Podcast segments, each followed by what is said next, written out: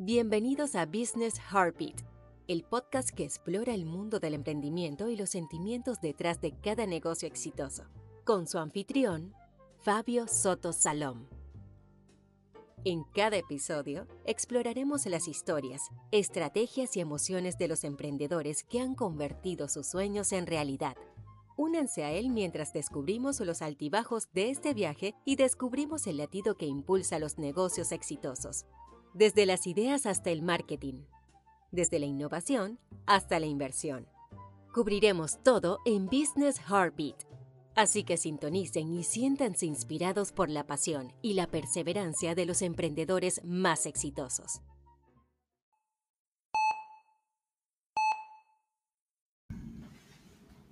Bienvenidos a este primer episodio del podcast Business Heartbeat.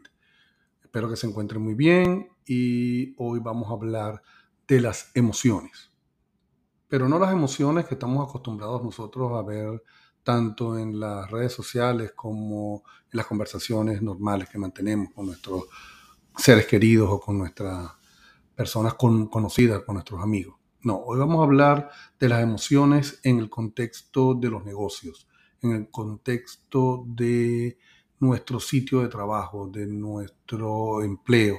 Y vamos a hablar de las emociones en cómo nos relacionamos nosotros como, como empresarios, como trabajadores, como profesionales. Ese es el enfoque que vamos a dar hoy a las emociones.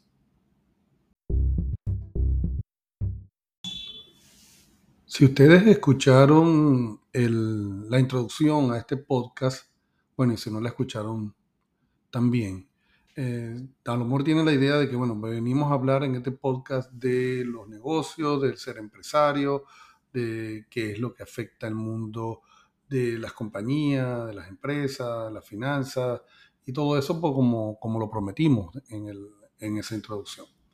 Entonces, ¿qué hacemos nosotros hablando de emociones? Bueno, el título y el nombre que tiene este podcast no es por casualidad Business Heartbeat. Y es porque las emociones es lo que realmente va a determinar la vía, la, el, porvenir, el, lo que nosotros llamamos en los negocios la visión de que tenemos de nuestra empresa. Cuando nosotros o cuando se nos piden en una en un business plan o en una estrategia que tenemos que plasmar por escrito de lo que queremos nosotros hacer cuando estamos en un startup, por ejemplo, y nos dicen, lo principal es cómo tú ves tu negocio, cuál es tu visión. Y ahí es imposible desligarnos de lo que nosotros sentimos. Nosotros sentimos que nuestra ambición, que nuestro bebé pequeño, ese negocio que nosotros queremos, esa idea que nos motivó a fundar, a crear, es lo que nos va a llevar al éxito. Y pregunto, ¿qué no hay ahí que no sea una emoción? Entonces, la visión del negocio es vital y la visión del negocio viene dada por las emociones. Es igual cuando nos graduamos y comenzamos una profesión.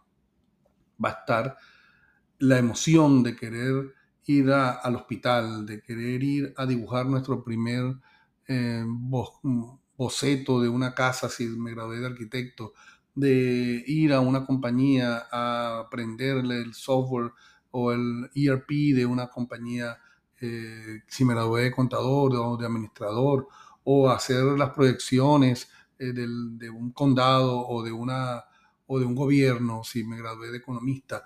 Todo eso implica emociones. Tú no terminas una carrera, tú no buscas un empleo relacionado con tu carrera si no estás emocionado.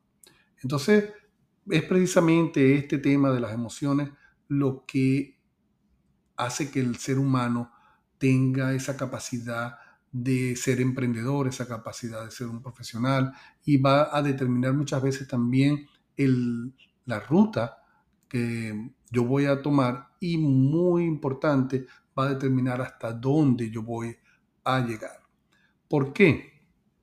Porque son precisamente las emociones y el manejo de las emociones, como ya vamos a ver más adelante, lo que va a hacer que una persona o lo que va a dividir entre la parte exitosa y la parte no tan exitosa y hablémonos eh, bien claro, también puede llevarnos al fracaso si no estamos bien claros en cómo manejamos nosotros nuestras emociones.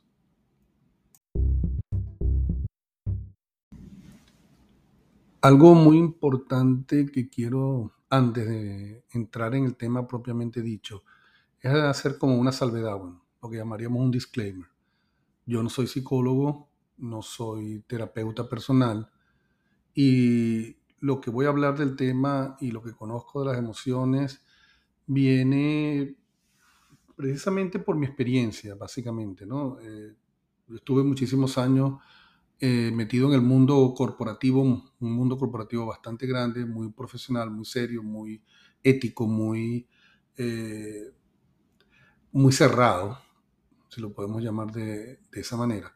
Y mm, viene también por esa experiencia pues, que tuve durante tantos años trabajando en una compañía de un tamaño bastante grande, viene por mi experiencia personal, porque tuve que vivirlo, tuve que crecer dentro de, esas de esa escalera, de esa pirámide, ir escalando y cada vez que uno va escalando tiene que ir mejorando desde el punto de vista personal. Eh, tiene que ver con la parte profesional para poder tener más responsabilidades, para poder acceder a nuevos retos, eh, no tiene que pulir, podemos llamarlo de, de, esa manera, todo lo que es las relaciones interpersonales.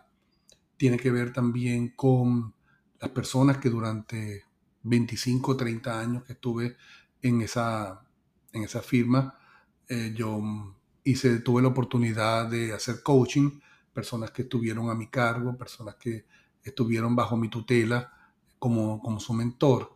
Y bueno, hay una buena parte de eso, de intercambio de opiniones, de intercambio de, ideas en las que uno va tratando de, además de sacar lo mejor de la persona desde el punto de vista técnico profesional, también va recomendándole desde el punto de vista personal cómo es lo que deben comportarse, cómo es que deben ir eh, nutriéndose para poder acceder también, igual como hizo uno en el camino, de, una, de unas mejores oportunidades. Y tiene también que ver con, bueno, que el tema me, me apasiona, el tema me, me, gusta bastante y bueno, he leído este, todo lo que es la, bueno, no todo, pero he leído bastante sobre, sobre lo que es la inteligencia emocional, que de eso es lo que vamos a hablar de ahora en adelante, que es inteligencia emocional y cómo esa inteligencia emocional debemos aplicarlo en los negocios como empresarios o como trabajadores o como profesionales que formamos parte de una organización que tiene toda una cultura formal o informal.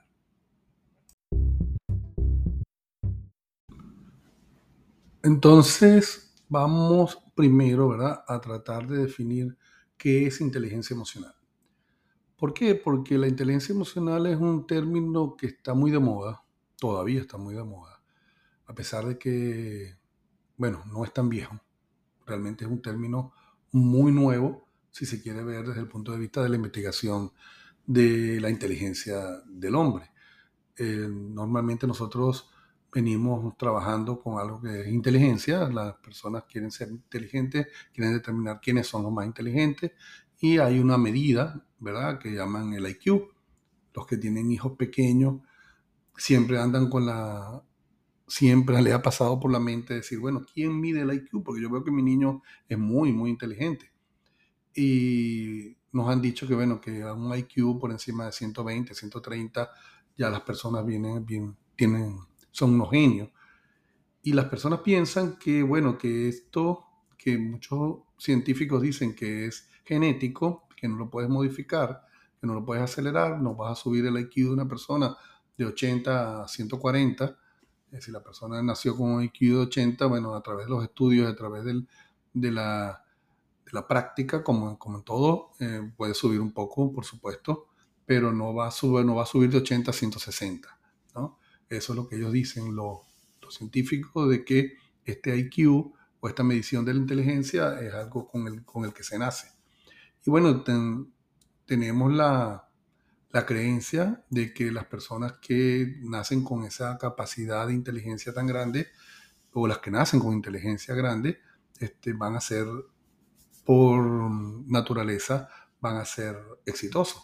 Quiere decir, yo tengo un niño que nace con 140, 150 de IQ, lo llevo para la universidad y va a ser Einstein.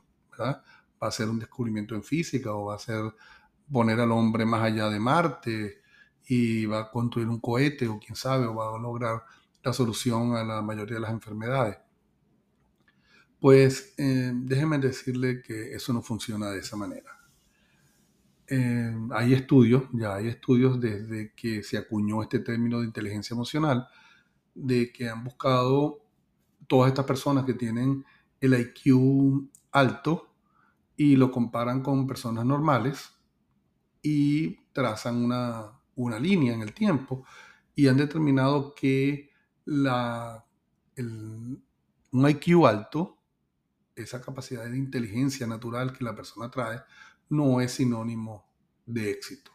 Entonces, no necesariamente las personas con una inteligencia muy alta van a ser las personas que van a dirigir las grandes empresas, no son las personas que van a hacer los grandes inventos, no van a ser las personas que van a mover a la humanidad. Hay una porción, por supuesto que sí, pero no todos. Entonces, en el siglo pasado hubo un investigador que sí era psicólogo, psiquiatra, se llama Daniel Goldman. Esta persona se puso a investigar cuáles eran esas diferencias y por qué había unas personas que se, siendo muy, muy inteligentes no lograban llegar. Y habían otras personas que estaban en el rango de la normalidad y eran realmente muy exitosos y eran personas que dirigían grandes empresas, lo que llamamos nosotros los CEO de las empresas públicas aquí en los Estados Unidos. Normalmente no son personas con un IQ muy, muy alto. O sea, no son genios, son personas inteligentes, obviamente, pero no son los genios que nosotros pensamos que deberían tener un IQ de 160, ¿no? Entonces, ese, ese estudio llevó a este señor Daniel Goldman a determinar de que no solamente bastaba con ser inteligente, sino que también había que hacer una gestión, un manejo, o tú deberías tener otras capacidades para manejarte dentro de las relaciones humanas.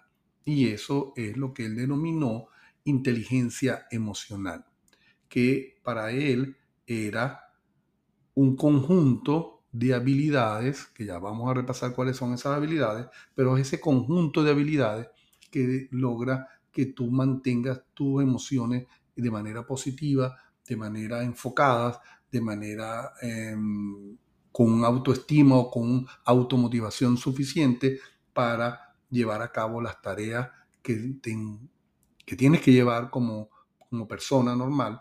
Y si la aplicamos al objetivo de este podcast, entonces sería, ¿verdad? Llevar a tener las emociones lo suficientemente, digamos la palabra, aunque no es la correcta, pero vamos a ponerlo entre comillas, las emociones controladas de tal forma de que puedas trabajar en forma positiva hacia lograr las metas, los objetivos que te planteaste con tu compañía o las metas que tú quieres lograr como profesional o como trabajador.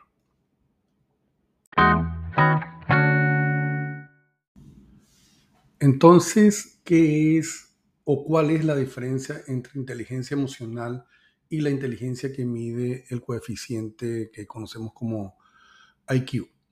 ¿Son diferentes? Definitivamente sí.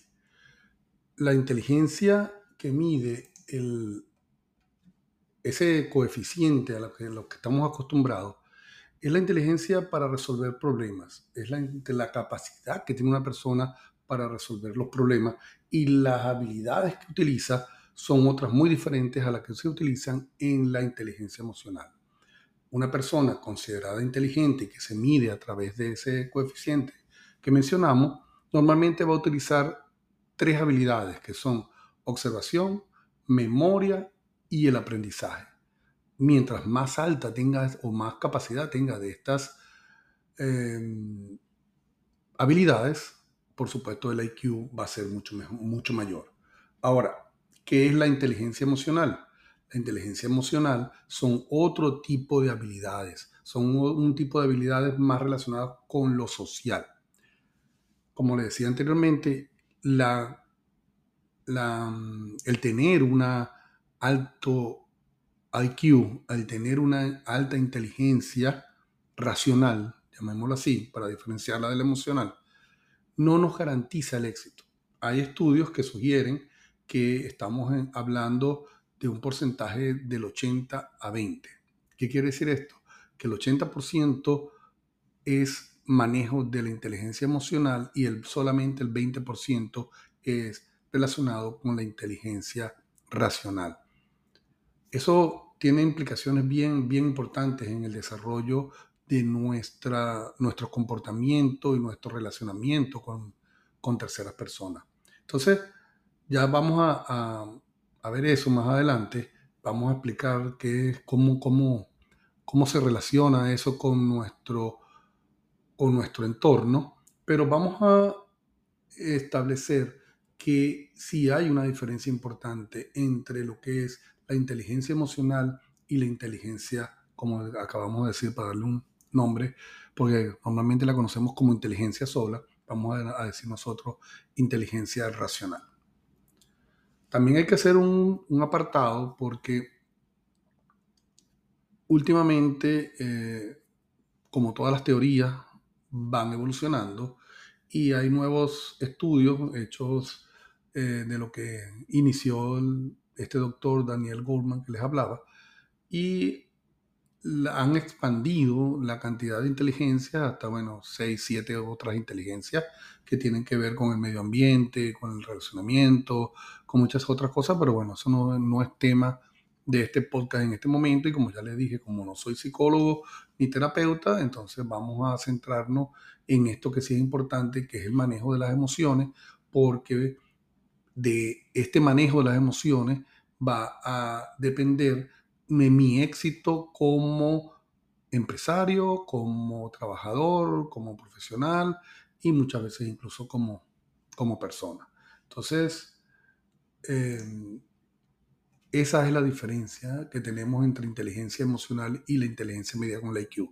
Una la llamamos inteligencia racional, la otra podemos llamarla, o como se llama, inteligencia emocional, y utilizamos un set diferente de habilidades para llevar a cabo cada uno o para acometer pues, lo que es este proceso de inteligencia personal.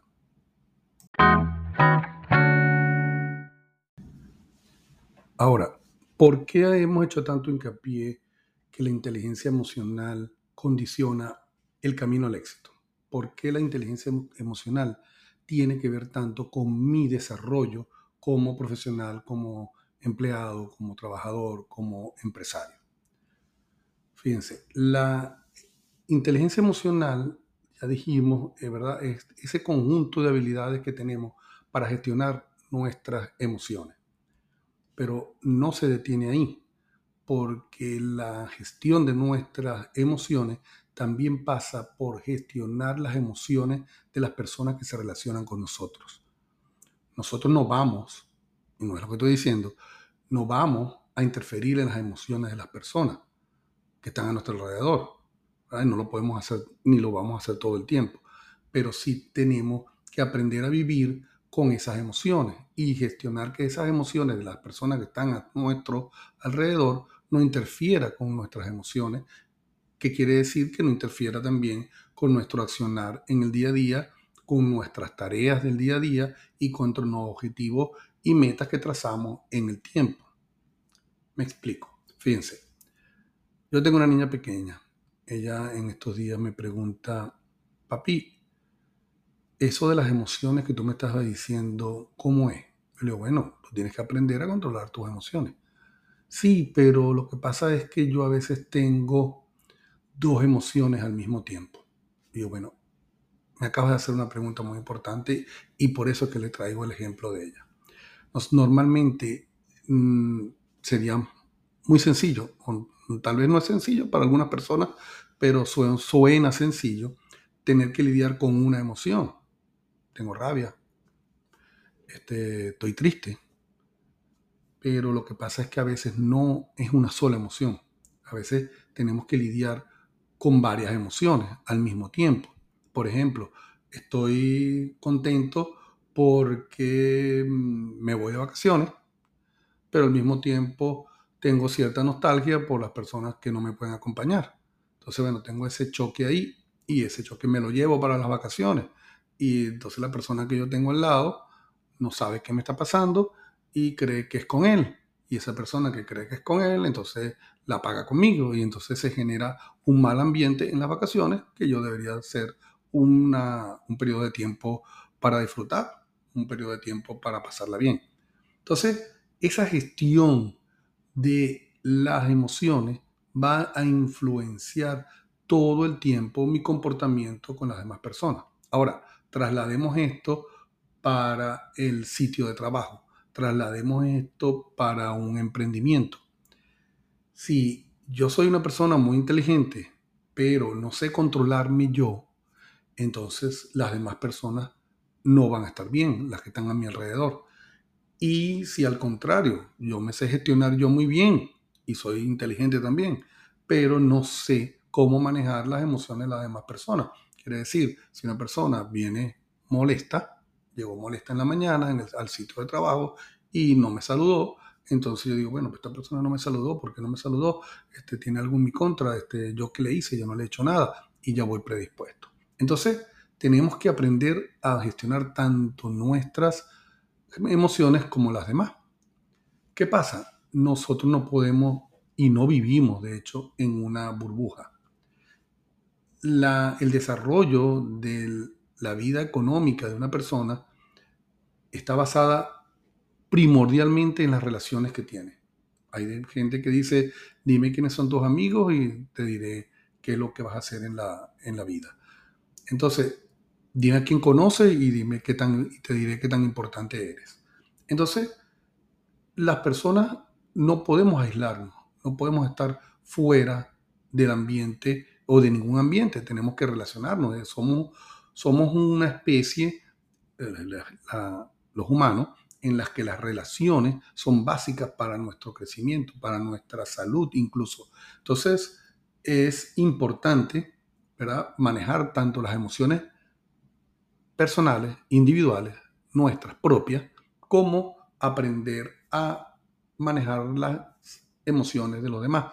Vuelvo y repito, no le estoy diciendo que ustedes tienen que influenciar en las emociones de los demás, pero ustedes tienen que aprender que las demás personas tienen, tienen emociones y que esa persona tiene que aprender por su cuenta a manejar ese cúmulo de emociones que trae. Entonces, imagínense todo lo que se convierte en esto cuando estoy hablando yo de una persona, una persona que pasó y no me saludó.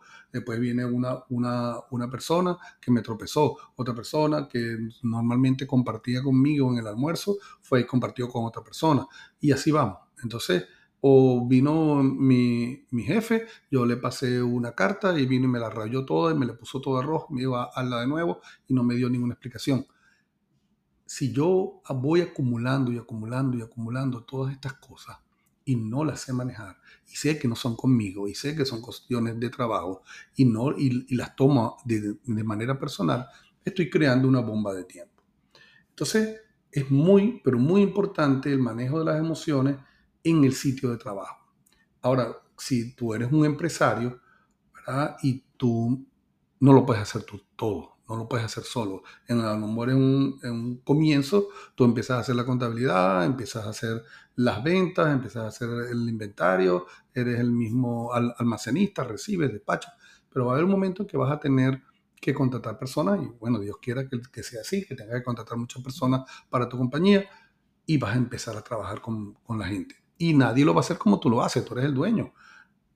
Y las personas Aparte de que, por supuesto, tienes que darle el entrenamiento necesario para que trabajen contigo, pero las personas no todas son diferentes. Por mucho entrenamiento que tú le des, cada quien va a tener la forma de hacer las cosas. Y van a tener, como estamos hablando del tema, un cúmulo de eh, emociones que son diferentes a las tuyas. Tú vas a tener una motivación, ellos van a tener otra. Tú vas a tener un día diferente al que va a tener cada quien. Si tú te conviertes utilicemos una mala palabra por ahí, un energúmeno todo el día, entonces las personas no te van a acompañar en ese proyecto que tú quieres que sea e-, exitoso. Entonces, este tema de las emociones pareciera que es muy sencillo, pareciera que, ay, no, sí, mira, este, eso es algo que cada quien tiene que solucionar por su cuenta, pero no. Aparte de que, bueno, sí, cada quien tiene que solucionar por su cuenta, es algo que, pero que tenemos que tener nosotros pendientes todo el tiempo. Todo el tiempo porque, como ya vamos a ver más adelante, en, cuando le estoy hablando de cómo y el para qué, vamos a ver que tenemos que trabajar permanentemente en el desarrollo de esas habilidades, porque al contrario de la inteligencia racional, como decíamos anteriormente, la inteligencia emocional sí se aprende. La inteligencia emocional podemos hacer un plan de trabajo para irla incrementando día a día y para cada día ser mejor en el manejo de mis emociones.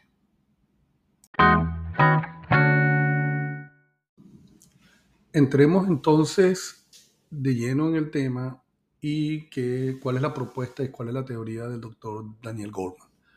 Voy a basar esto básicamente en este doctor, este profesor, porque fue el pionero y que, y de paso a mí me gusta bastante, de verdad, eh, como les dije, he leído bastante de otras teorías o la ampliación de la teoría del doctor Goldman, pero él sigue siendo para mí uno de los mejores. Hay otros muchos que donde ustedes pueden buscar y que han hecho otras teorías, las han ampliado, la han probado, la han enriquecido, pero como estamos en algo básico, algo bastante sencillo, pues no voy a dar aquí una exposición eh, académica, entonces vamos a basarnos en Daniel Goldman.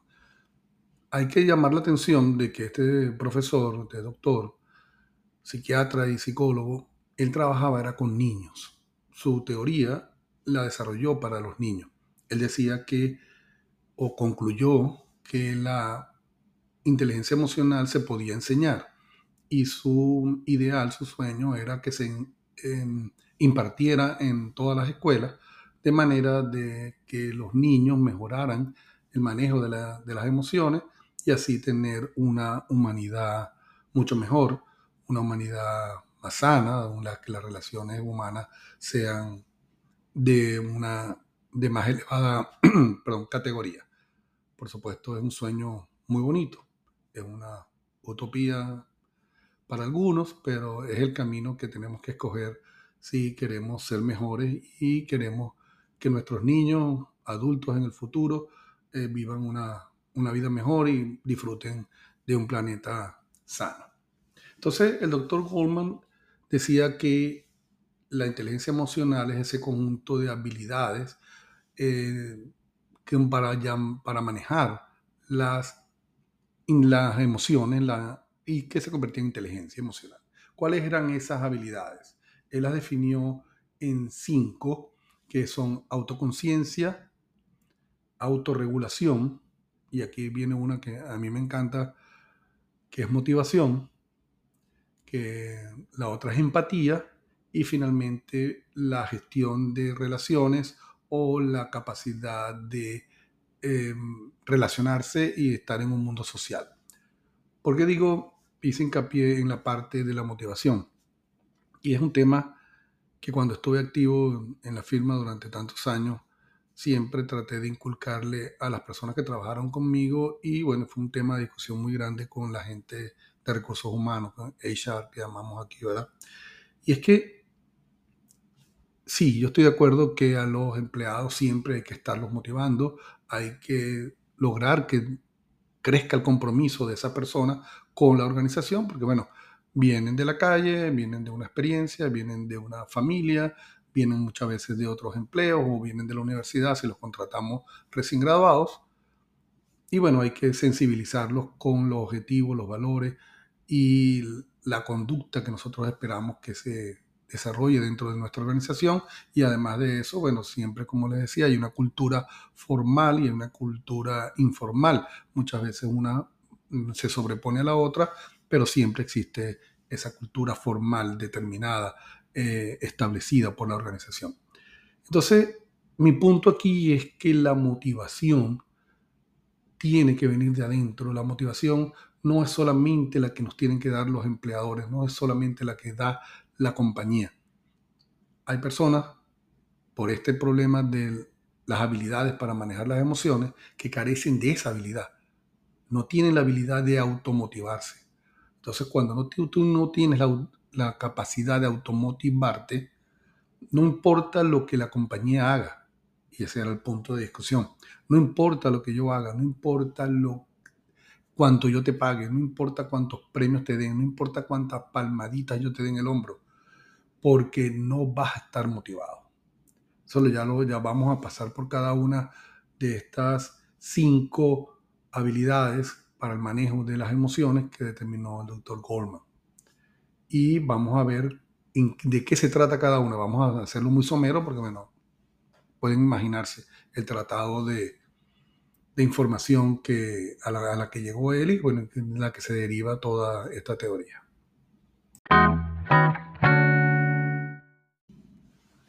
Entonces, ¿qué es autoconciencia emocional? Una de las habilidades que nos dio el doctor Daniel Goldman. Conciencia sabemos lo que es, ¿verdad? Para mí conciencia es estar despierto, es estar en el aquí, en el ahora, es tomar por mí la escalera de los valores, es poder estar despierto y poder caminar hacia el crecimiento personal, estar consciente es lo que vinimos nosotros a hacer como, como seres humanos. La conciencia es lo que me determina a mí mi actuación o no, en todos los ámbitos pero aquí en la autoconciencia emocional, entonces, ¿qué significa y qué habilidad tengo que yo que desarrollar?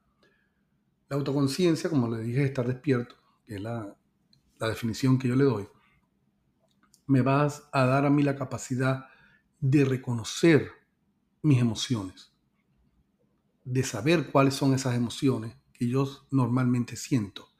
Y además de eso me va a, permitir designarlas me va a permitir saber cuál es la emoción que más me afecta. Y eso, para lograr eso, tenemos que estar despiertos. Muchas veces no sabemos cuál es la, emoción que carbura dentro de nosotros, no sabemos cuál es la emoción que me lleva. Como diría en inglés el término, cuál, cuál es mi driver en la emoción. Por ejemplo, le explico mejor. Si yo soy una persona que sufre de rabia, muchas veces voy a hacer muchas de las cosas que hago por rabia. Si al contrario tengo miedo, entonces mi actuación en el día, mi actuación permanente, va a estar basada en el miedo. Y eso, no, por supuesto que no está bien, pero la autoconciencia me va a permitir determinar cuando tengo miedo, cuando tengo rabia, cuando estoy triste, cuando tengo resentimiento. Entonces, cuando yo la puedo identificar, la puedo entonces regular y puedo tratar de obtener una mejora. La autoconciencia también me va a llevar a mí a buscar de dónde proviene ese miedo.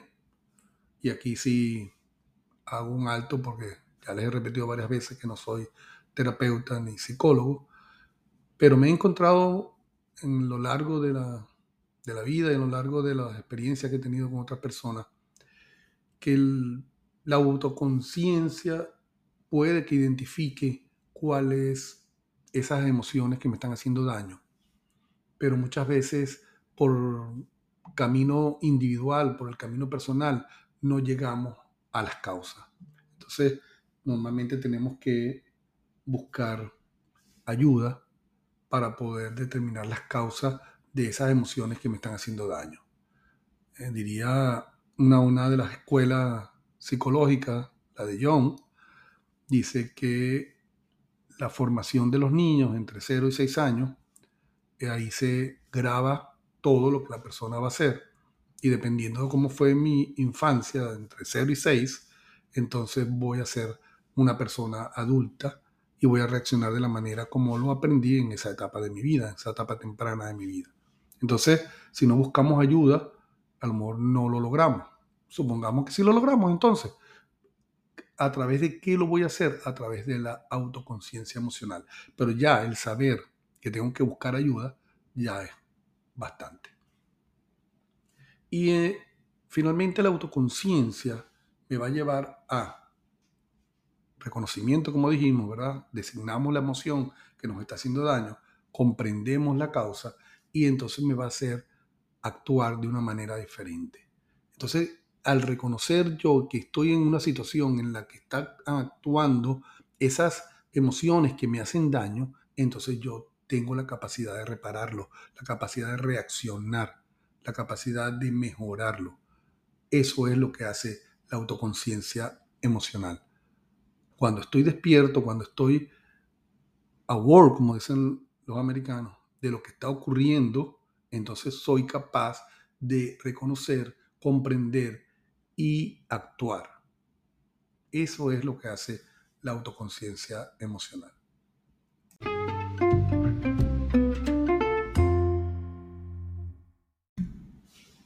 La, segunda habilidad que identifica el doctor Gorman, como ya les dije, es la autorregulación.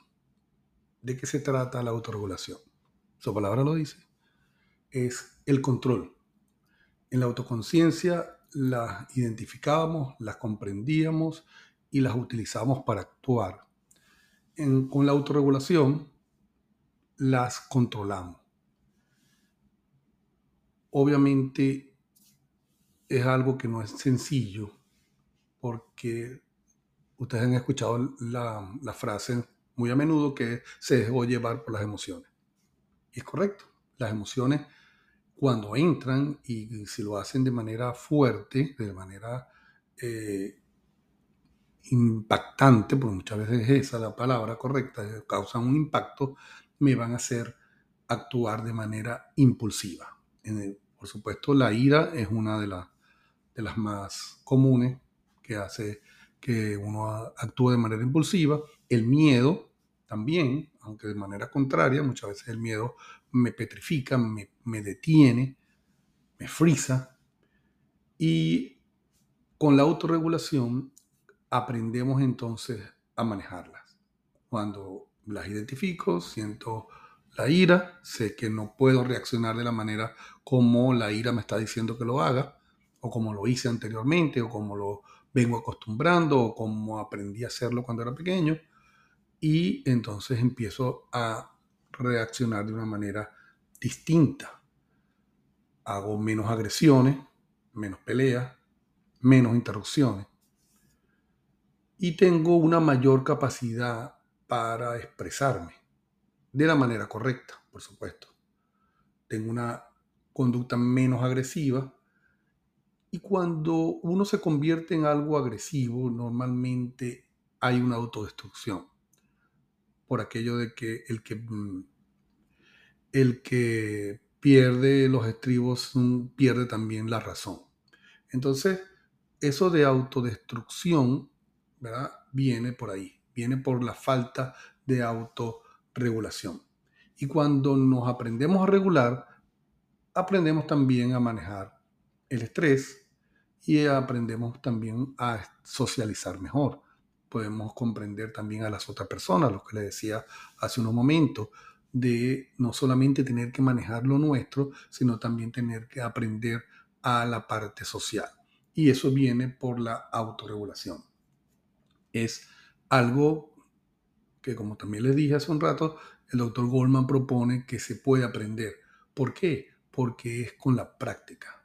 Nadie dice que en el ejemplo de la, de la, de la niña mía, que a la edad temprana o cuando se te presentan los problemas por primera vez, tú vas a saber resolverlos ya de, uno, ya de una. No, normalmente vienes con la práctica y con la, ah, con la conciencia. Cuando tú identificas que tienes un problema porque una situación te está causando una emoción o una reacción que no es la lógica, que, que te está sacando de la sociedad, que te está sacando de la relación social como debería ser, entonces tú empiezas a autorregular, tú empiezas a buscar soluciones. esa forma de autorregulación es una de las habilidades más importantes en mi punto de vista de las identificadas por el doctor Goldman. ¿Por qué? Porque nada hacemos, o sea, sí hacemos, pero no basta con tener la autoconciencia de que, mira, yo, yo me pongo bravo muy fácilmente. Sí, eso me viene desde pequeño. Pero si no hacemos nada por regularlo y le dejamos rienda suelta, entonces no estoy haciendo nada.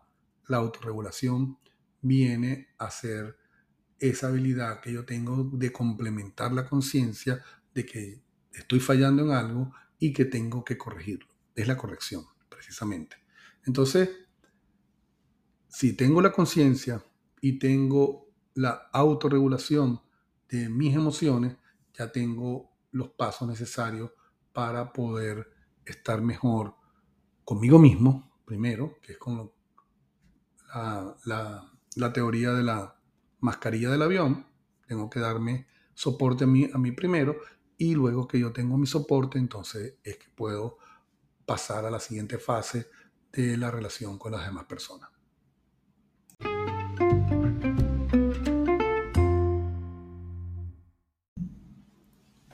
Llegamos entonces al tema que me gusta, como les dije hace un rato, que es el de la motivación.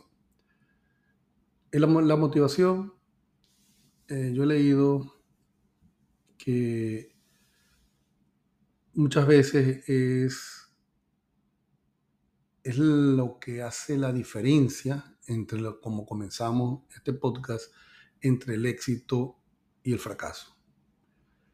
Y como ustedes estarán sospechando en este momento que les voy a decir, sí se lo voy a decir, la motivación no depende en ningún caso de factores externos. La motivación es innata, la motivación es interna, pero la motivación viene de culturas sanas. ¿Qué quiere decir esto? Que muchas veces el ambiente social en el que yo me crié, en el que yo me desarrollé, me va a condicionar la capacidad de motivación que yo tenga. ¿Por qué? Porque es eso precisamente, la motivación es confianza.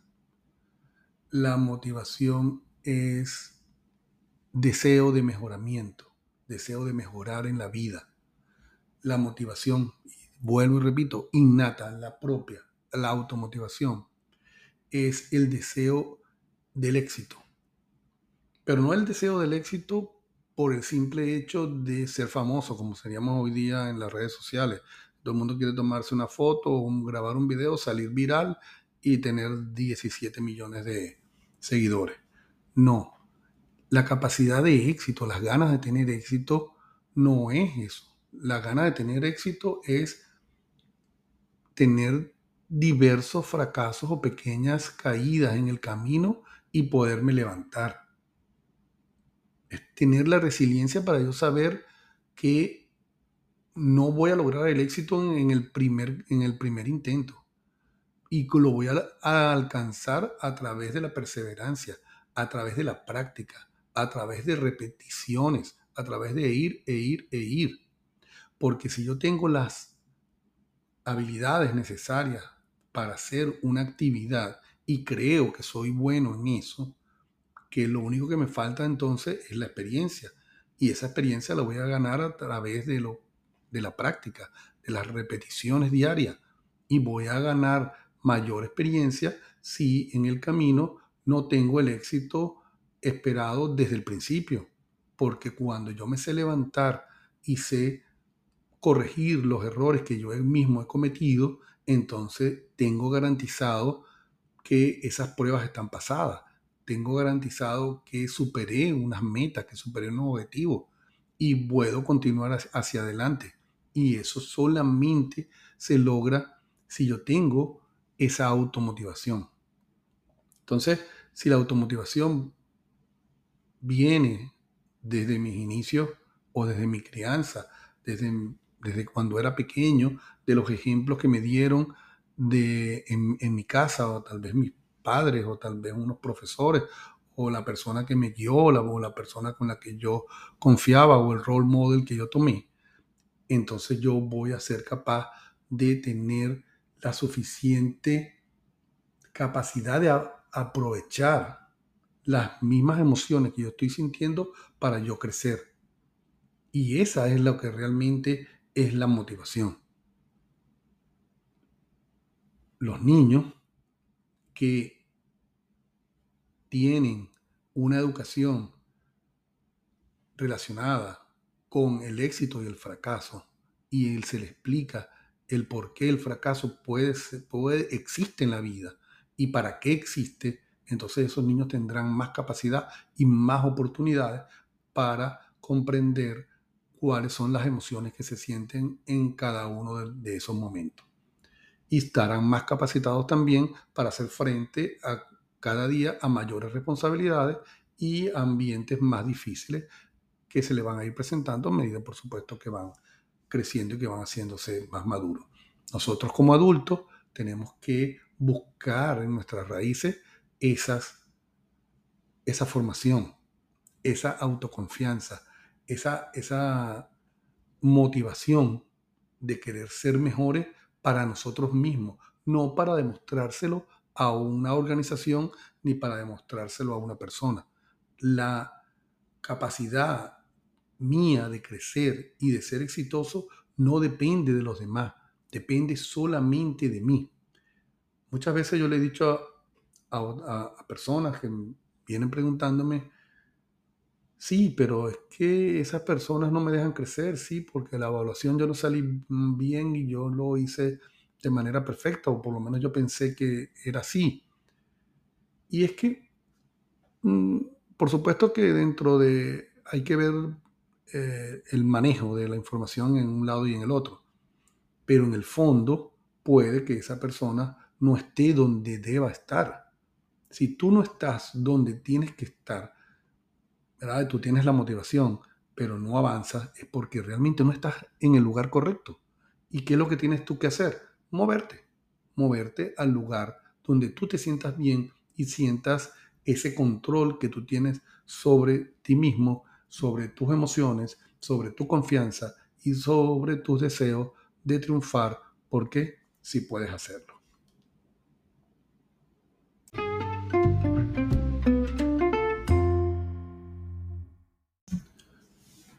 Una habilidad de las más importantes para el manejo de nuestra inteligencia emocional es la empatía. Todos hemos oído hablar de empatía y era lo que me venía refiriendo bastantes veces y bien seguido sobre el manejo de las emociones internas y el de las demás personas. Nosotros tenemos que ser capaces, como ya dijimos, autoconciencia, autorregulación, motivación, y, cuando, y todas esas son habilidades para mí, internas, individuales. Cuando se trata de los demás, entonces tenemos empatía. ¿Y qué es empatía? Es la capacidad de poder ver el punto de vista de otra persona. Es la capacidad, como llamamos, de ponerse en los zapatos de la persona. Es poder sentir incluso lo que esa persona está sintiendo. Hoy día, con el auge de la espiritualidad y de todos los sentimientos positivos que están muy de moda, que es bueno que estén de moda porque llevan a una sensibilización de la población y de la humanidad y de la comprensión entre las personas bastante buena, es poder ponerse o poder entender qué, cuál es la motivación de esa otra persona, cuál es y no motivación como motivación como explicamos antes, sino que cuál es lo que, lo que esa persona está sintiendo, por qué. Les, explico, trato de explicarles un poquito es, por ejemplo, yo veo que una persona está a la defensiva todo el tiempo. Y si yo trato de ponerme esos zapatos y de ver qué es lo que ocurre y ver, y ver lo que esa persona está sintiendo, me doy cuenta que es que no es agresiva, sino todo lo contrario, que está sintiendo es miedo, que está sintiendo es que se está sintiendo atacada, tal vez por mí o por una situación. Entonces, eso puede venirle de cuando era pequeño, de cuando era una persona este, vulnerable. Y esa vulnerabilidad no es para rechazarla, es para comprenderla, es para decirle, bueno, ven, yo no te voy a hacer daño, siéntate, siéntate aquí conmigo, vamos a conversarlo. Entonces, ese acercamiento entre las personas y esa capacidad de no tener juicio, ¿verdad? Hacia las demás personas es lo que me va a hacer que yo pueda tener la empatía. Y es como un desarrollo de una sensibilidad diferente. Es el respeto por los sentimientos de las personas. Es la capacidad de escucharlo, a pesar muchas veces de que no quiera hablarme, a pesar de que no haya expresado realmente lo que esa persona siente o lo que esa persona quiere. Sencillamente yo con mi empatía lo logro entender qué es lo que está tratando de decirme a pesar que no me lo haya dicho. Eso es sumamente provechoso en las relaciones personales y sumamente provechoso en las relaciones profesionales. Y sobre todo cuando uno es el jefe, cuando eres el dueño, cuando eres la persona que tienes que dirigir. Muchas veces tienes que tratar de entender cuáles son esos sentimientos y cuáles son esas emociones que están haciendo que las personas actúen de una manera como tú supusiste en un momento que no lo iban a hacer. Pero hay una causa y esa causa normalmente son las emociones. Si tú lo entiendes y tú tienes la capacidad de ser empático en esos momentos, entonces vas a lograr solucionarlo. Porque yo complemento aquí, no es solamente empatía, sino también es proactividad entiendo y actúo de manera de que esa persona sepa que yo estoy ahí para ella, que yo estoy ahí para que nos ayudemos, que yo estoy ahí para compartir. Entonces, eso es uno de los temas muy, muy delicados y muy importantes en el ambiente de trabajo y en la parte de las relaciones laborales. Finalmente, la última habilidad identificada por el doctor Goldman es la gestión de las relaciones, que es cómo dirigir las relaciones, lo que hoy llamaríamos networking, por ejemplo. Y una vez que logramos, por supuesto, la autoconciencia, la autorregulación, tenemos la motivación y somos empáticos, nos queda entonces es comportarnos de una manera adecuada y relacionarnos con las personas. Como diríamos, como dijimos al principio, eh, dependiendo de, las personas que conozcas, entonces esa es la persona que vas a ser y muchas veces vas a lograr lo que quieres lograr dependiendo de todas las personas que conozcas. Entonces, cuando nosotros tenemos una buena gestión de esas relaciones, podemos ser más sociables y más armoniosos en los grupos. Somos personas que negociamos, somos personas, no, no negociamos desde el punto de vista negativo, no, ah, sabemos negociar en una, en una negociación positiva, logramos la sociabilidad, podemos comprometernos con los compañeros, podemos comprometernos con la organización, podemos comprometernos con el jefe, podemos comprometernos con el grupo.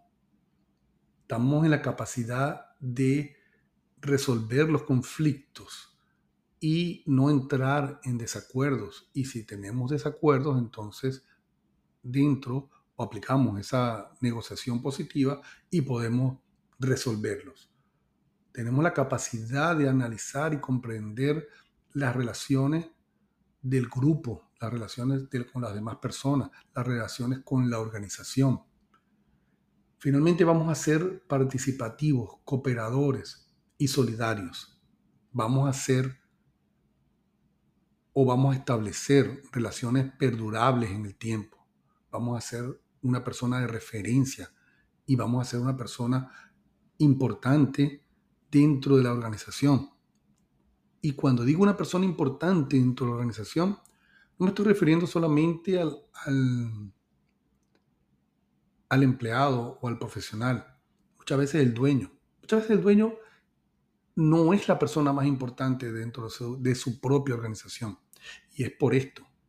Pero si nosotros logramos tener esa gestión de relaciones, como ya dijimos, apropiada, negociable, positiva, de resolución, de participación, de cooperación, de solidaridad, entonces nosotros vamos a hacer una pieza importante, una pieza generadora de bienestar a nuestro alrededor y de bienestar para el ambiente de trabajo y para la consecución de los objetivos de lo que está planeado dentro de mi compañía, dentro de mi corporación, dentro de mi emprendimiento y dentro de mi vida. Porque como pueden imaginarse en un ambiente donde no solamente hay una sola persona así, sino que esa persona genera que otras personas también logren obtener esas mismas habilidades, el trabajo va a salir, mucho más rápido y vamos a podernos irnos para el trabajo, para la casa mucho más temprano.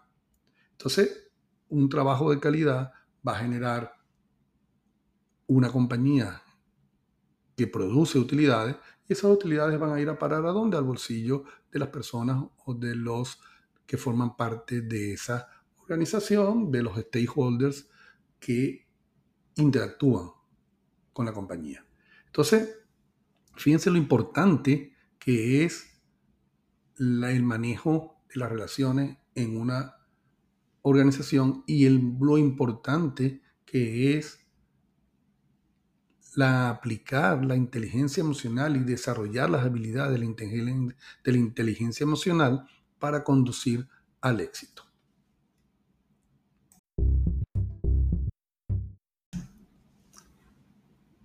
Bueno, llegamos al final de el repaso de lo que es la inteligencia emocional y cuáles son las habilidades que la conforman. Entonces vamos a tratar de cerrar este podcast con una conclusión acerca de lo que hemos repasado, de lo que hemos hablado hoy. La inteligencia emocional viene a ser el factor más importante para el éxito en la vida. Eso es ya establecido. No lo digo yo, pueden buscarlo en otras partes, en otros autores, Aquí yo solamente se los estoy recordando. La inteligencia emocional me garantiza el éxito. De eso pueden estar seguros. ¿Por qué? Porque voy a ser una mejor persona.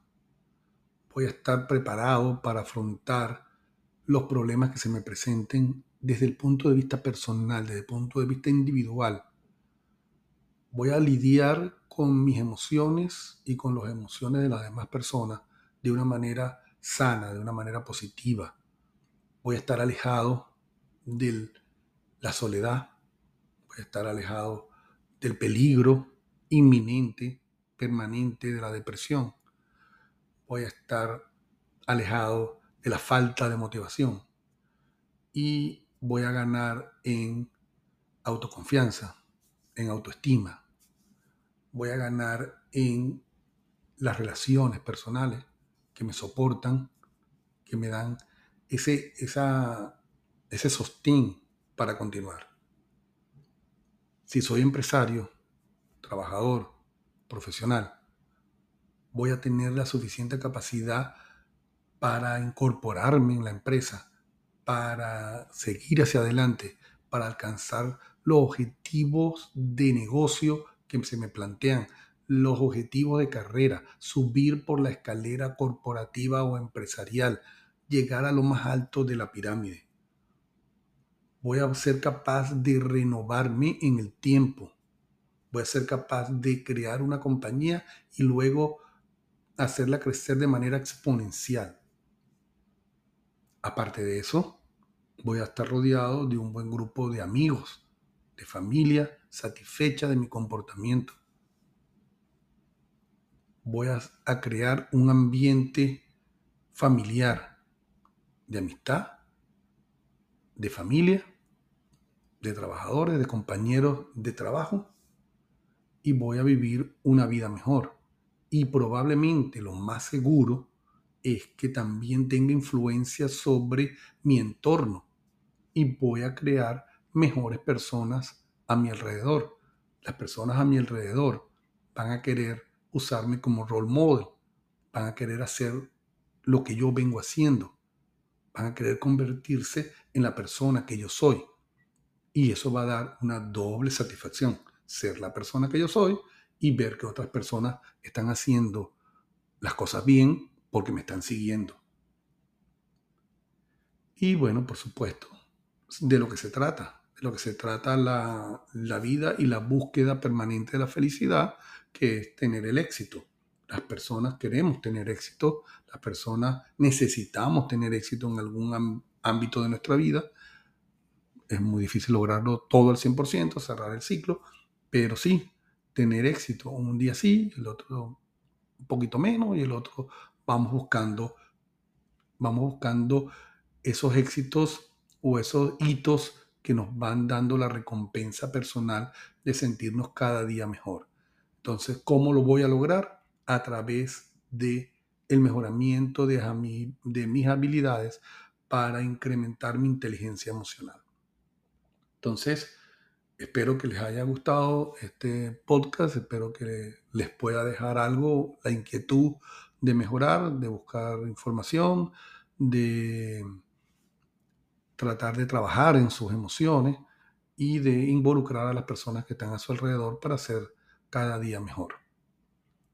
Me van a permitir un pequeño, se me acaba de ocurrir, se me, me van a permitir un pequeño publicidad y es que en mi firma, Soton Aranzazu, nosotros tenemos un seminario que hemos denominado habilidades profesionales y tratamos la mayor parte de estos temas.